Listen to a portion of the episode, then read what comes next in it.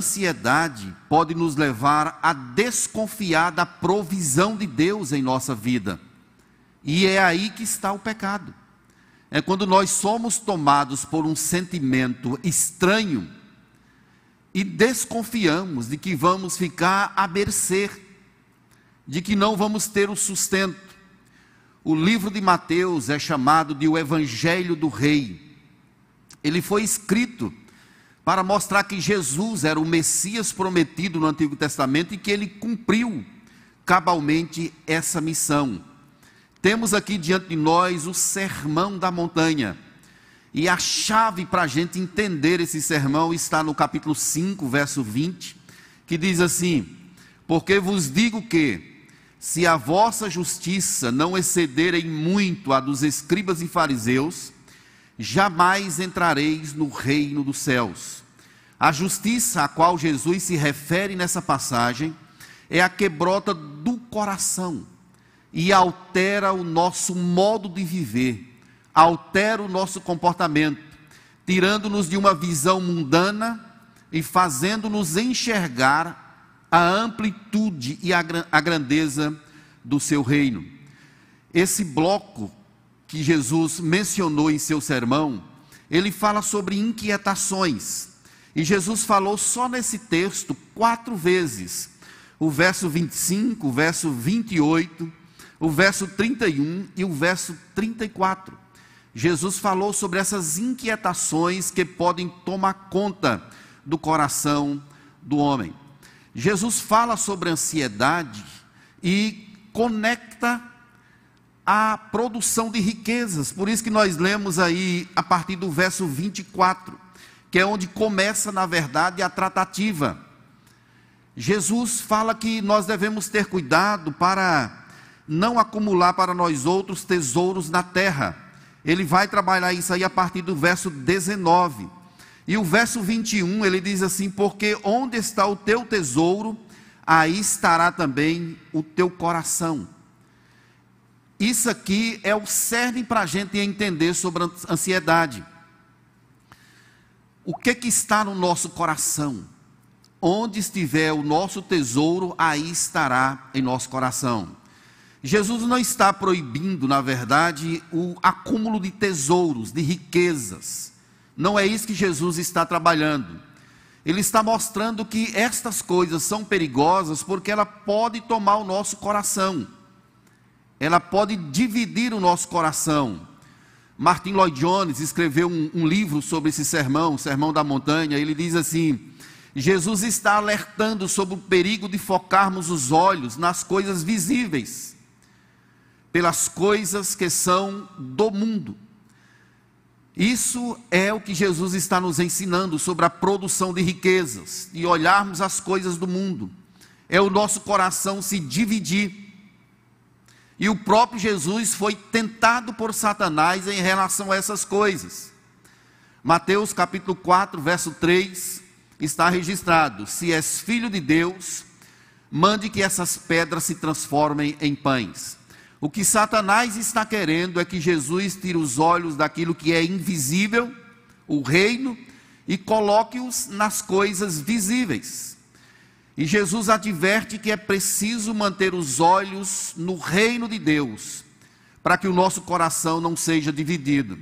Existem algumas expressões nessa, nesse texto que conectam ao sermão global de Jesus, as palavras porque, portanto, por isso é por isso que ele começa aí no verso 25: Por isso, deportando a algo que ele falou anteriormente.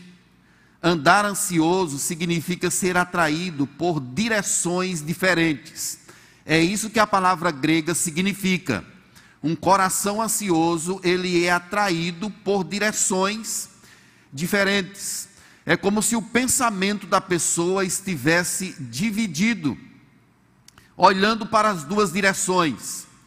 Se eu quiser olhar para dois lados ao mesmo tempo, eu não consigo.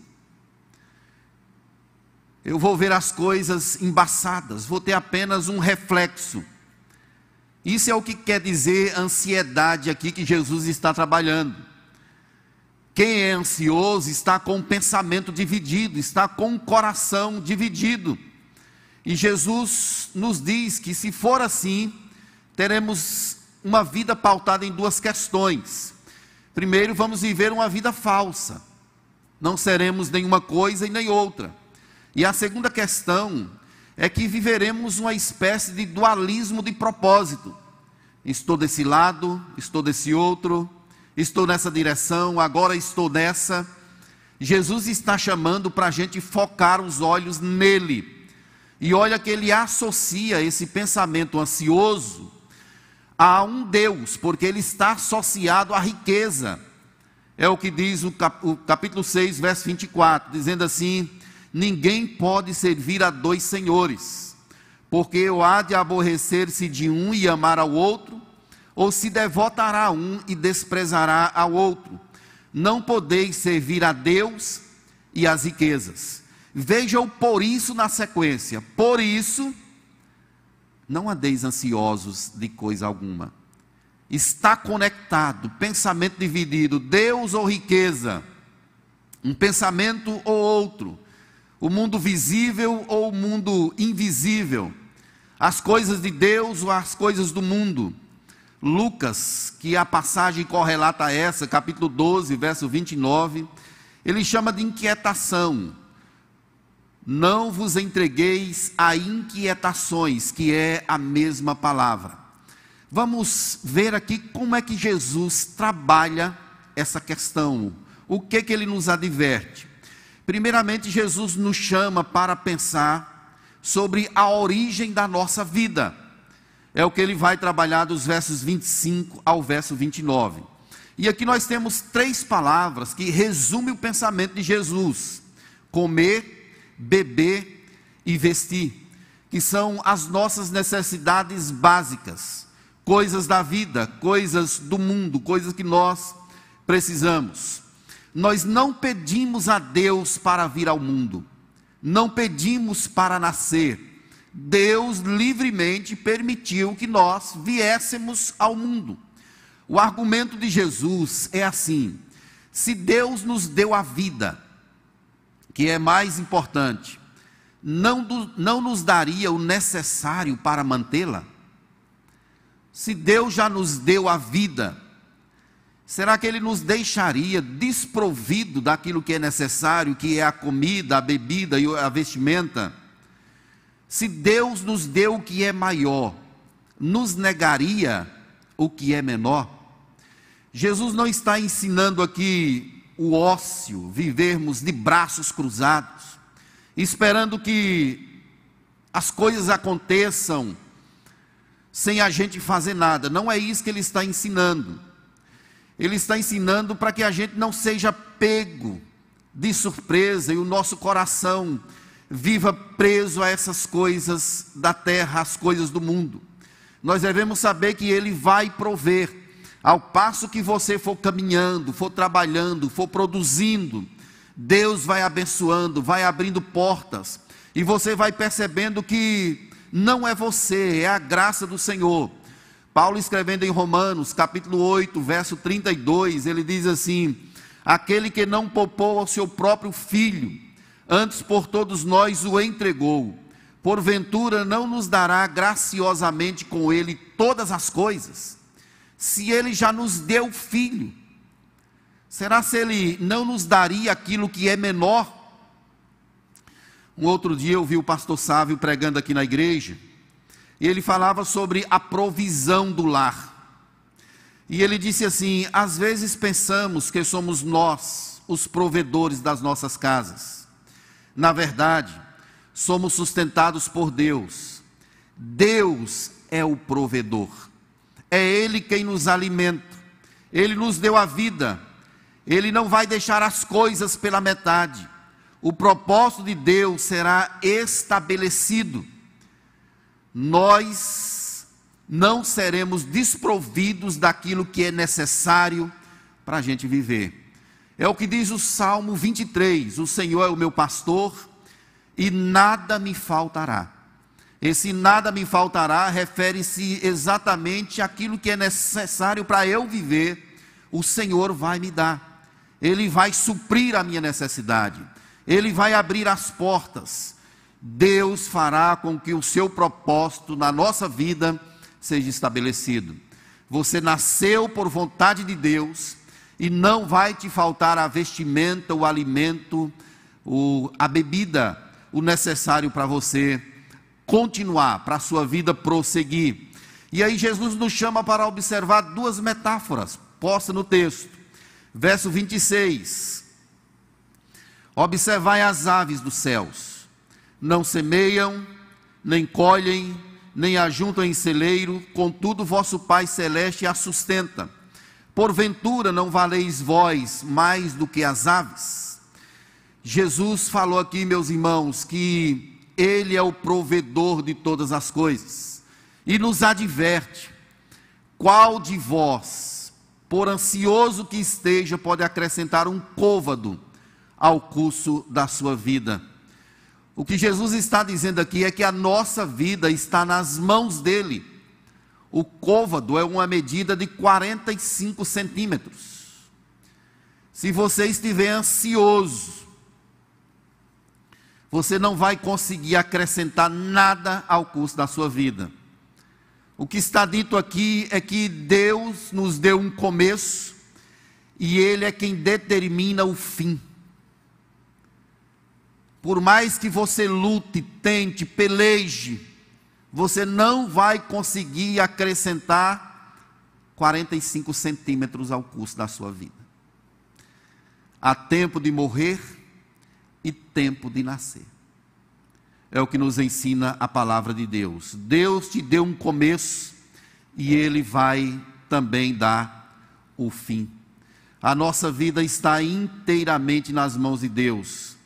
Nem toda ansiedade do mundo nos fará viver um minuto além do tempo que Deus determinou para nós. Não morreremos enquanto a nossa obra não estiver terminada, disse o comentarista J.C. Riley. O Salmo 139, verso 15 e 16, está escrito: Os meus ossos não te foram encobertos, quando no oculto fui formado, e entretecido como nas profundezas da terra. Os teus olhos me viram a substância ainda informe, e no teu livro foram escritos todos os meus dias, cada um deles escrito e determinado, quando nenhum deles havia ainda. Ninguém pode prolongar a sua vida no mundo. Ninguém. Por isso, viver preocupado com isso é inútil. É uma tremenda perda de tempo. As coisas estão pré-ordenadas por Deus. E não foram feitas, não foram determinadas dentro do tempo. Isso aconteceu na eternidade nem nascidos éramos. Deus, ele previu e estabeleceu todas as coisas. E a vida caminha dentro da direção que Deus programou. Não há como fugir, não há como escapar. Então, ficar ansioso com estas coisas é uma perda de tempo. É inútil nós não vamos conseguir. Deus tem um propósito estabelecido para cada um de nós. E devemos caminhar na direção de Deus. Uma segunda metáfora, posta aí do verso 28 a 30, é a seguinte: Considerai como crescem os lírios do campo. Eles não trabalham, nem fiam. Eu, contudo, vos afirmo que nem Salomão, em toda a sua glória, se vestiu como qualquer deles. Ora, se Deus veste assim a erva do campo, que hoje existe e amanhã é lançada no forno, quanto mais a vós outros, homens de pequena fé. Jesus argumenta aqui, meus queridos, que a erva do campo, ela é transitória. Ela é passageira. O homem tem uma eternidade em seu coração. Observai os lírios do campo, eles são transitórios. Deus cuida deles. Tem um tempo que eles existem, outro tempo não existem mais.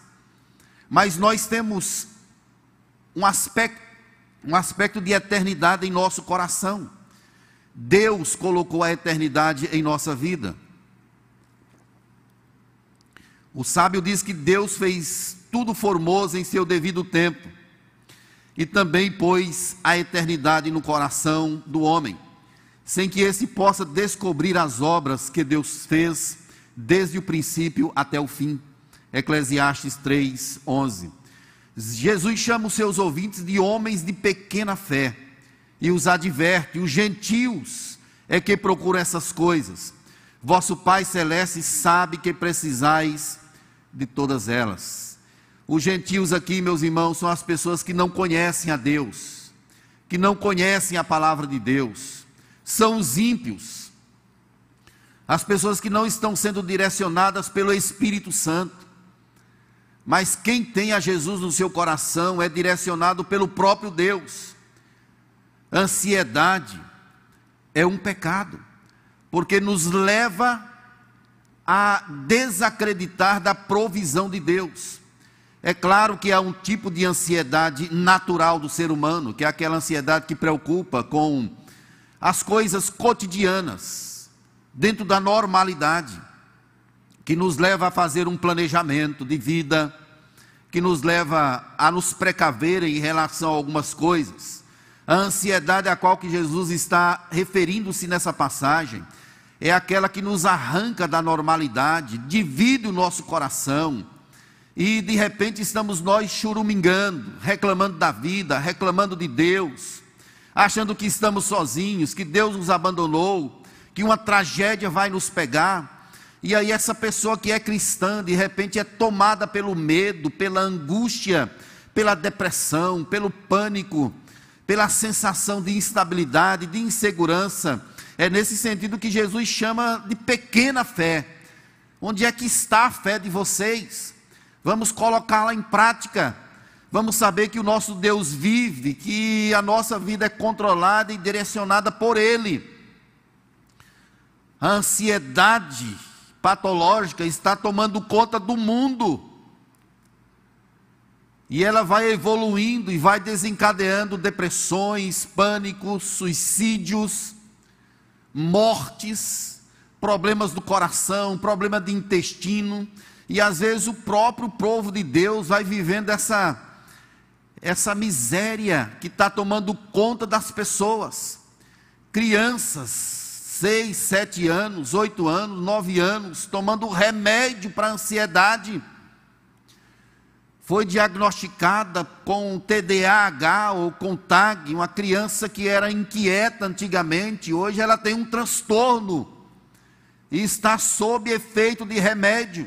Onde é que a sociedade vai parar? Infelizmente, a igreja de Deus, o povo que conhece a Deus, também vive essa sensação de insegurança, de desprovimento, de que foi abandonado, de que está sozinho. E é nesse sentido que é pecado. Cadê a nossa fé? Homens de pequena fé em quem nós confiamos. Jesus diz que jamais nos abandonaria Estarei com vocês todos os dias até a consumação dos séculos. Não te deixarei, jamais te abandonarei. Esses momentos são momentos que nos chamam a praticar a nossa fé. Nós sabemos em quem cremos. Entrega o teu caminho ao Senhor, confia nele e o mais ele fará. Descansa no Senhor e espera nele a alma ansiosa, ela vive atribulada, não consegue dormir direito, vive irritada o tempo todo, não consegue se concentrar para adorar. Tudo isso por causa de quê? Pelos pensamentos da terra. Somos chamados para viver como filhos de Deus, do reino, não somos ímpios.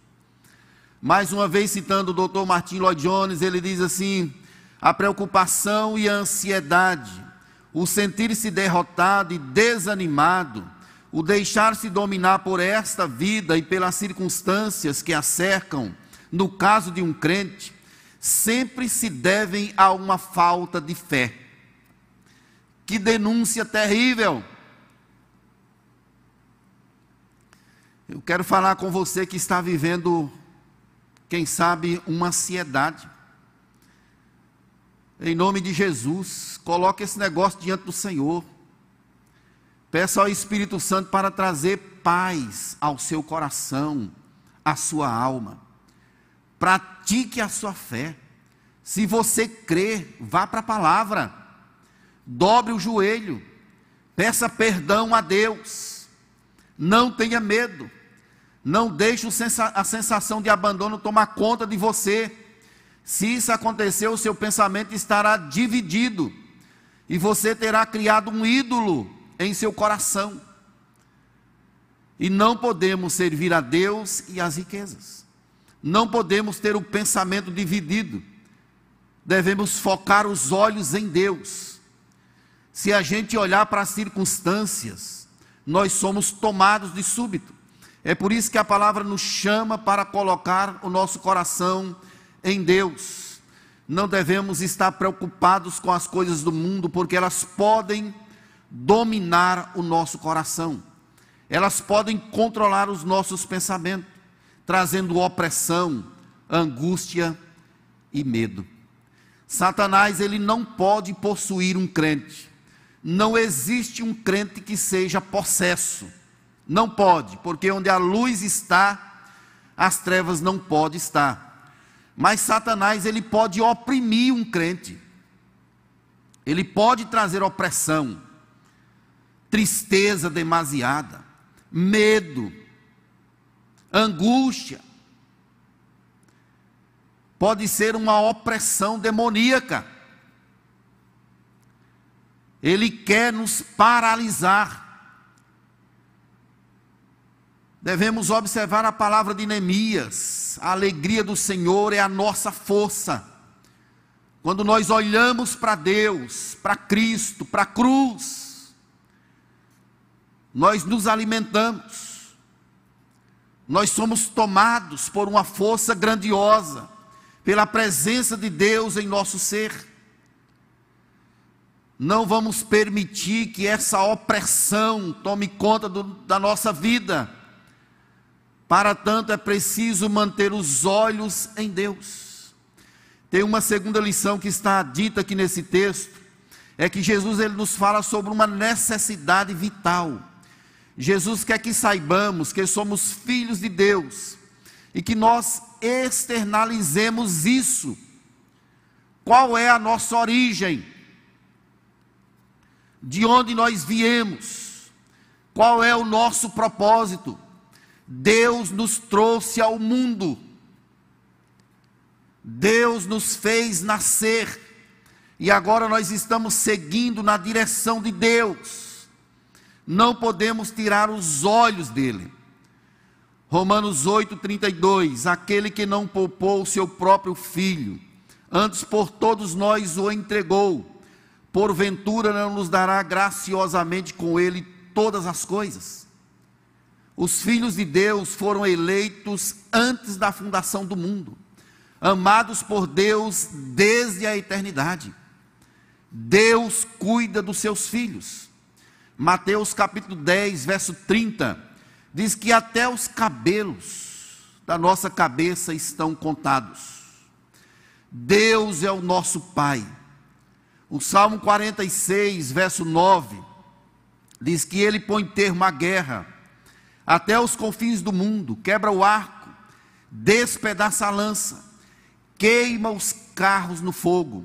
Não podemos ficar com o pensamento dividido e cair em contradição. Somos filhos de Deus, não somos bastardos, não somos estranhos, fazemos parte da família de Deus. Jesus está falando nesse sermão para gente que dizia que o amava, que estava seguindo. Por isso que ele está mostrando um modelo de vida que não é que eu queira ou não queira. Você precisa andar dessa forma. Você precisa fazer isso que eu estou te dizendo. Não deixe o seu pensamento, o seu coração estar dividido. Eu sei que existem situações na vida que nos afligem Existem as preocupações, elas são reais. O que eu quero dizer é que nós devemos manter os nossos olhos em Deus. fazer o que é preciso, mas saber que não depende necessariamente de nós, depende da condução de Deus, do agir de Deus na nossa vida. Não deixe a ansiedade, a preocupação, a inquietação tomar conta do seu coração, porque você é filho. Você pode se aproximar de Deus e chamá-lo de paizinho querido. Você tem a quem recorrer. Jesus identifica que são os gentios que agem dessa forma, que vivem preocupados. Ele quis dizer que esse povo está preocupado com comer, beber e vestir, que são as coisas da terra. Mas nós não. Nós devemos estar focados no reino de Deus. Meus irmãos amados, pensem comigo, tudo isso aqui vai passar um dia tudo vai se acabar. E pode estar mais breve do que o que nós imaginamos. É só por um breve tempo que devemos focar a nossa vida pensando nas coisas lá do alto, não nas que são aqui da terra. Quantos cristãos estão presos, ajuntando tesouros na terra, pensamento dividido, e aí vive sob efeito de remédio, doente, não conseguem descansar, não conseguem viver, não conseguem curtir a vida, porque estão presos, estão amarrados, fincaram com muita força as suas estacas na terra, amarraram as suas cordas forte demais. Tem gente planejando a vida como se fosse ficar aqui na terra. E a vida aqui ela é passageira. É um tempo Devemos pensar nas coisas lá do alto e não nas que são aqui da terra. Nós somos filhos do reino de Deus. Somos cidadãos da terra e cidadãos dos céus. A nossa pátria não é aqui. Almejamos uma grandiosa. Deus é o próprio arquiteto e construtor. Os ímpios estão preocupados com comer, vestir e beber ou seja, estão preocupados com o materialismo. É assim que o mundo funciona. E desde criança, especialmente essa geração está sendo treinada para isso, para viver para o mundo. Os crentes precisam educar os seus filhos para viver para a glória de Deus, seja na medicina, na indústria, na escola, onde quer que eles estejam, que eles sirvam a Deus, que amem a Deus acima de todas as coisas. Não deixe o mundanismo sufocar a sua família, os seus filhos, a sua casa, porque ele vai produzir um pensamento dividido e vai te levar a ter uma pequena fé. Vai te levar à desconfiança de que Deus não proverá aquilo que você precisa. Os crentes não podem ter uma vida ímpia, eles são filhos e estão sendo direcionados pelo Espírito. Deus sabe do que os seus filhos precisam. Deus sabe, diz o verso 32. Ele conhece o seu e o meu coração. Ele sabe da nossa vida. Ele quer que nós peçamos a Ele, que nós corramos para Ele. Tem momento, meus irmãos, que nós precisamos parar tudo, dar um passo atrás e retomar a vida pela perspectiva de Deus. Há um personagem na, na Bíblia que eu gosto muito de estudá-lo. Ele se chama Davi. Eu acho que a maioria de nós gosta desse personagem. Davi, ele tinha inquietações em seu, seu coração mas ele sempre reencontrava o caminho da adoração, do louvor. Ele recorria para Deus. E ele descobriu coisas grandiosas. No Salmo 51 que a gente leu, ele diz assim: Olha, Deus, o Senhor não requer sacrifícios e holocaustos. Não é isso. Do contrário, eu te daria como é que Davi descobre essas coisas? Aí ele diz: sacrifícios agradáveis a Deus são um coração quebrantado, compungido, e contrito. Não desprezarás, ó Deus. Ele descobre isso porque ele erra na vida, mas ele redescobre esse caminho da adoração, da direção de Deus. E é isso que nós precisamos fazer, meus irmãos, dar um passo atrás, dobrar os nossos joelhos e clamar a Deus, traz paz ao meu coração. Quem sabe orar como o salmista, porque estás abatido a minha alma, porque te perturbas dentro em mim. Espera em Deus, pois ainda o louvarei. Será que conseguiríamos passar por um grande problema na vida e mantermos o coração focado em Deus? Eu lhe digo que sim. Se você mantiver os seus olhos em Deus, Ele vai te dar segurança. Há um grande homem na história chamado de Charles Spurgeon, o príncipe dos pregadores. Ele tinha problemas na área de depressão. E esse homem deixa conduções grandiosas lições maravilhosas de como a gente pode lidar com essas coisas e passar pelas turbulências da vida, seja lá o que for, e manter o coração firmado na promessa e na graça do Senhor, como os filhos de Deus devem viver. E ele mostra aí: buscar em primeiro, em primeiro lugar o seu reino e a sua justiça, e todas essas coisas vos serão acrescentadas. O que Jesus está dizendo aqui é que o reino de Deus é a nossa prioridade. Nós não nascemos para nós mesmos. Nós não vivemos para nós. Busque em primeiro lugar o reino de Deus. Se concentre nas coisas de Deus. E Deus próprio se encarregará de cuidar de você somos chamados para pensar no reino e na nossa relação com o Deus do reino. Quando nós começamos a pensar demasiadamente em nossa própria vida, nós sucumbimos, nós nos perdemos, porque acabamos entendendo que não podemos resolver as coisas. Somos chamados para pensar na nossa relação com Deus e com o reino. E agora eu te pergunto: como é que está a sua relação com Deus e com o reino?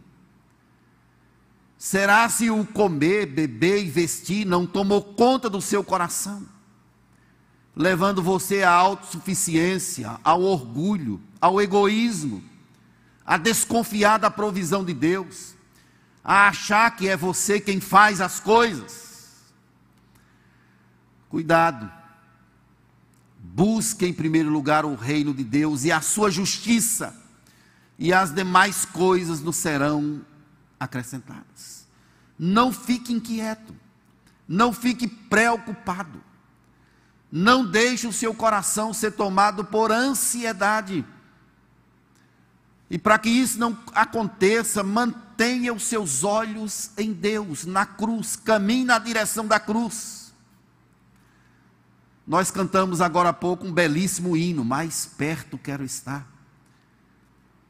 Ainda que seja a dor que me una a ti. Existe um segredo, meus irmãos, que nós não conseguimos conceber a grandeza dele, que é passar pelas provações da vida, pelas angústias da vida e manter a fé, a esperança a certeza de que há um Deus que fará maravilhas. E ainda que essa casa terrestre se desfizer, temos da parte de Deus um edifício, construído não por mãos humanas. É isso que o apóstolo Paulo nos ensina.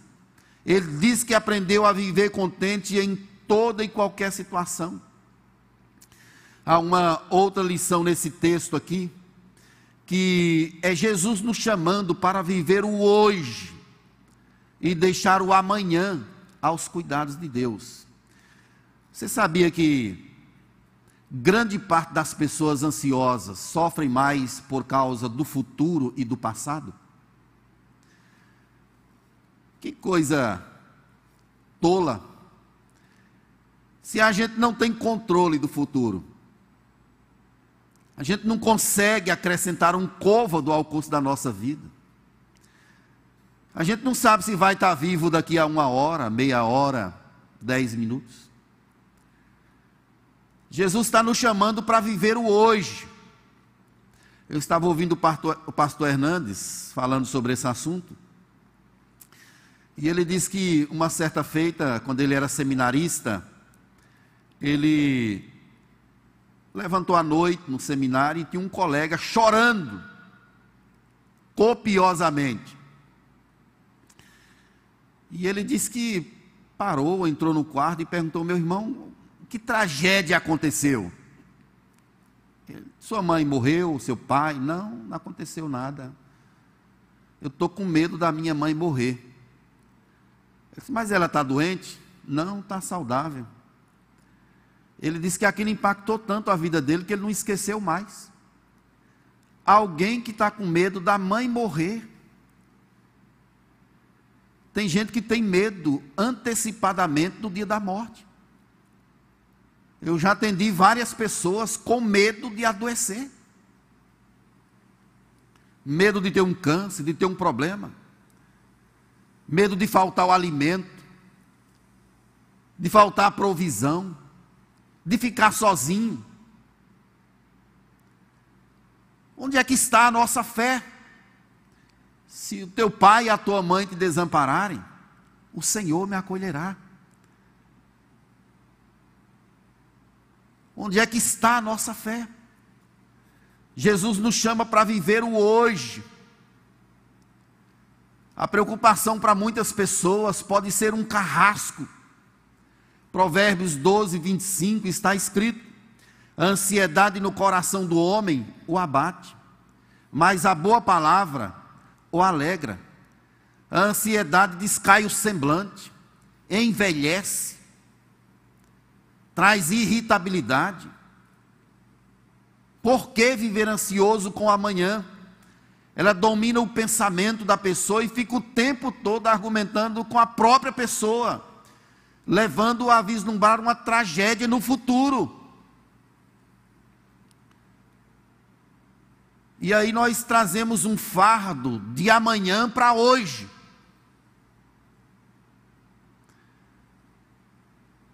Passamos a viver esse peso duplo, preocupado com o dia de amanhã e vivendo as lutas do cotidiano. Imagine você prever uma doença lá no futuro e o que, é que eu vou fazer? E se eu perder meu marido, se eu perder meu filho? E tem muita gente que vive em função dessas coisas. Eu sempre recomendo para as pessoas não se apegarem demasiadamente às coisas da terra, a ninguém, porque as pessoas morrem. Filho morre, pai morre, cônjuge morre os nossos olhos precisam estar postos em Deus. Ele é a nossa segurança. Você pode ser transportado pelo seu imaginário para o futuro, para lidar com situações adversas lá. E não são poucas as pessoas que estão presas a isso. E olha o que o Dr. Martin Lloyd Jones diz mais uma vez. Isso pode ser resultado de atuação maligna. É como se houvesse outra personalidade em ação. Então você fica o tempo todo lutando com o presente e o teu imaginário lá no futuro. E o escritor disse aqui que é como se tivesse uma ação maligna, levando você a uma opressão, trazendo angústia, peso, e impedindo até na adoração a Deus, na alegria, no entusiasmo, na celebração da vida, no usufruto da criação de Deus. Jesus adverte: o amanhã trará os seus cuidados, basta o dia o seu próprio mal. É como se Jesus dissesse assim: olha, gente, uma coisa de cada vez. Viva o hoje, viva o agora, hoje já tem as suas próprias dificuldades.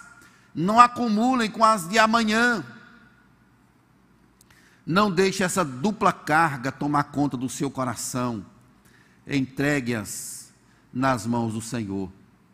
Queridos, a ansiedade ela é uma porta de acesso para comorbidades severas, como depressão, transtorno de pânico, pavor, angústia, doenças no próprio organismo. E o que que a gente vai fazer? Não andeis ansiosos de coisa alguma. É a palavra de Jesus para a gente. Se você está vivendo algum tipo de ansiedade, eu te peço para colocar isso diante do Senhor nessa hora, em nome de Jesus. Não gaste as suas energias com coisas que ainda não chegaram. Eu quero te lembrar uma palavra que está lá em Hebreus, capítulo 13, verso 8. Jesus Cristo é o mesmo ontem e hoje, e o será para sempre. O Deus do passado é o Deus do presente e do futuro. É nele que está a nossa esperança. A nossa confiança está em Deus. Não deixe esse, tempo, esse tipo de pensamento duplo afligir a sua alma, machucar você, tirar o sabor da vida no presente. Jesus é o mesmo ontem hoje e será para sempre. Ele está conosco nos protegendo, nos guardando. Ele é o fiel guarda dos homens. O que nós precisamos fazer, meus queridos, é crer, exercer a nossa fé,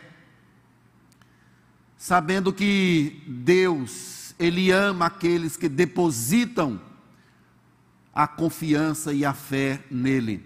Eu não sei o que vai suceder amanhã, mas eu sei que há um Deus no controle da história.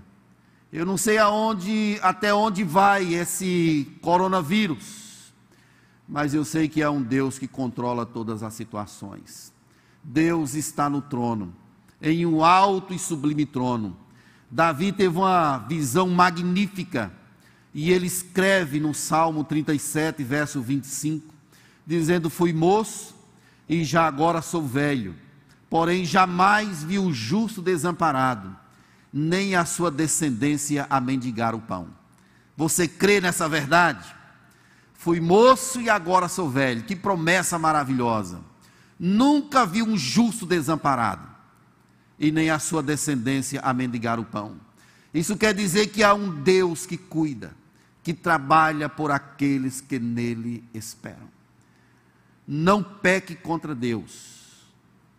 Não viva na ansiedade que te leve a desconfiar da provisão de Deus na tua vida. Deus vai cuidar de você. O que nós precisamos fazer mesmo é lançar sobre Deus toda a nossa ansiedade, porque Ele tem cuidado de nós. Eu quero trazer algumas aplicações à luz dessa exposição. Primeiramente, dizendo que entregue o controle da sua vida nas mãos de Deus. A ansiedade ela é provocada por uma tentativa de controlar as situações. É você querendo segurar as coisas, querendo fazer as coisas. E aí você percebe que não consegue. E aí você fica preocupado, ansioso, se vê desprovido Entregue o controle da sua vida nas mãos de Deus. Lance sobre ele toda a vossa ansiedade, porque ele tem cuidado de vós, disse Pedro em sua primeira carta, capítulo 5, verso 7.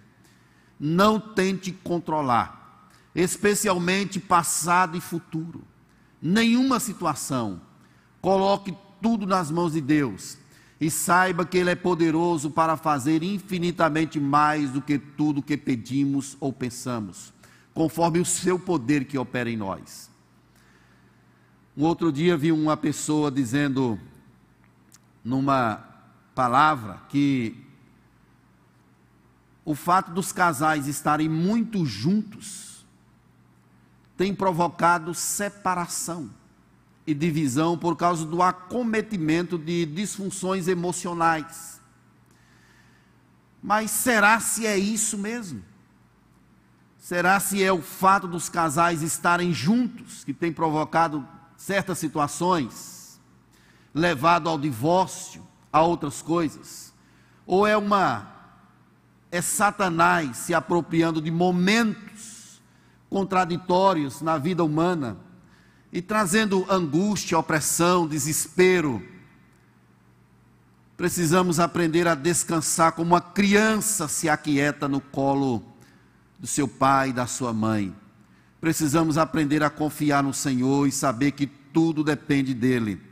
Uma outra questão, temos de entender que não estamos no paraíso ainda. Temos de enfrentar tribulações. Algumas coisas que a gente passa aqui na terra, meus irmãos, são adaptações da vida, adaptações naturais. Nós não estamos no paraíso. Somos filhos de Adão e Eva, herdeiros da queda. Nós caímos com Adão e Eva.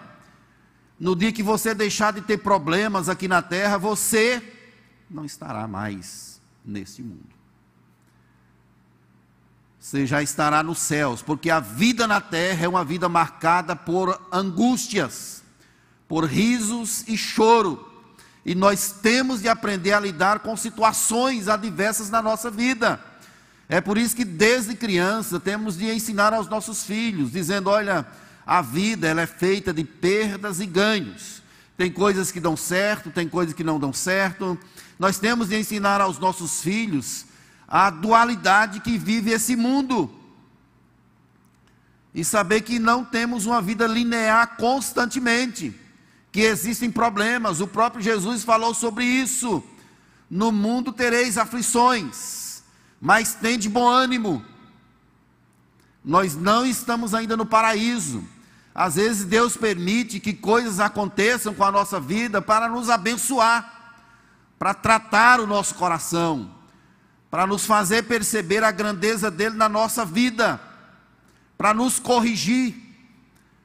Deus tem os seus instrumentos, e o próprio sofrimento pode ser um deles. Se ajeite se adeque, aprenda a conviver com essas questões contrastantes em sua caminhada.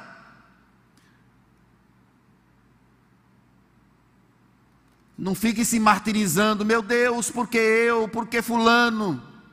Por que não você? Por que não eu? Vamos aprender, meus irmãos, que nós não estamos ainda no paraíso. Estamos vivendo num mundo caído em pecado, mas estamos a caminho do paraíso. Mas ainda não aconteceu. A fé não é uma redoma que nos protege de sermos assaltados por variações contrastantes da vida. Um crente pode ter um câncer, um crente pode morrer subitamente, um crente pode ser assassinado. Por que não? se a nossa vida não é aqui na terra, o que Deus planejou para a gente é na eternidade. Havemos de enfrentar tribulações aqui na terra, mas devemos confiar, sobretudo, no poder do Senhor e na glória dEle. Uma outra lição, meus irmãos, para a gente gravar: o excesso de preocupação pode revelar um coração sábio, que não sabe colocar a fé em prática. Um coração ansioso, preocupado, pode apontar para uma fé frágil, fragilidade espiritual. Talvez você não esteja sabendo praticar a sua fé. Quando tudo está bem, você canta, mãos levantadas, alegre, celebrando a grandeza de Deus, mas qualquer coisa, você desanima. Peça a Deus para ajudá-lo a praticar a fé, a crer em toda e qualquer situação, quando as coisas dão certo e também quando elas não estão dando certo. Em nome de Jesus, mantenha os seus olhos em Deus. Finalmente, a ansiedade pode ter uma origem do mundo espiritual. Satanás pode afligir as pessoas, provocando inquietações, preocupações. E infelizmente, até os cristãos, os que foram lavados pelo sangue do Cordeiro, podem ser assaltados pela ansiedade, por inquietações, por preocupações na vida. Repreenda esse sentimento que te faz desconfiar da provisão de Deus. Deus é o teu Pai, Ele é o meu Pai, Ele não vai nos abandonar em nenhuma hipótese. Tim Kelly estava certo, a sua palavra é assertiva. Deus, Deus olha.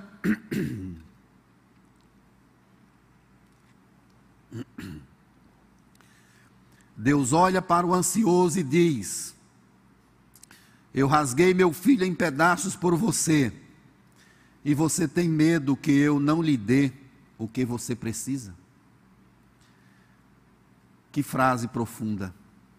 Deus já nos deu tudo, já nos deu o que é maior. Ele nos negaria, porventura, o que é menor? Creia, confie, Deus está cuidando de você. Que Ele te abençoe e te guarde em nome de Jesus.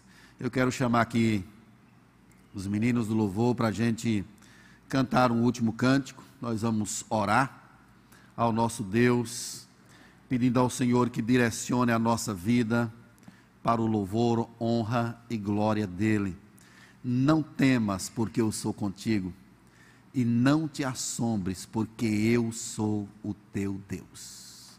Eu te ajudo, eu te fortaleço, eu te sustento com a minha destra fiel, disse o Senhor.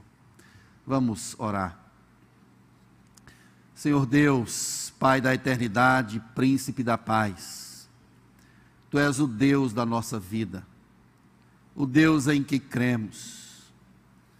Não deixe, ó Deus, que pensamentos pecaminosos, pecaminosos tomem conta do nosso ser, mas nos ajude a viver na tua direção, aconteça o que acontecer, ainda que a figueira não floresça.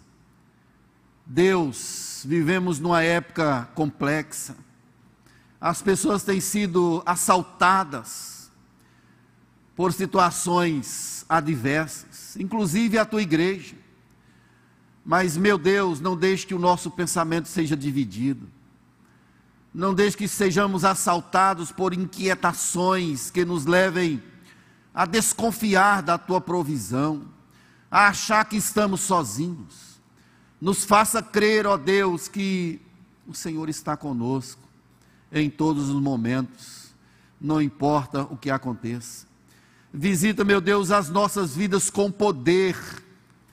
Abençoe essas pessoas que estão nos ouvindo aqui na igreja e também pela internet. As pessoas que ouvirão, que verão esse vídeo posteriormente.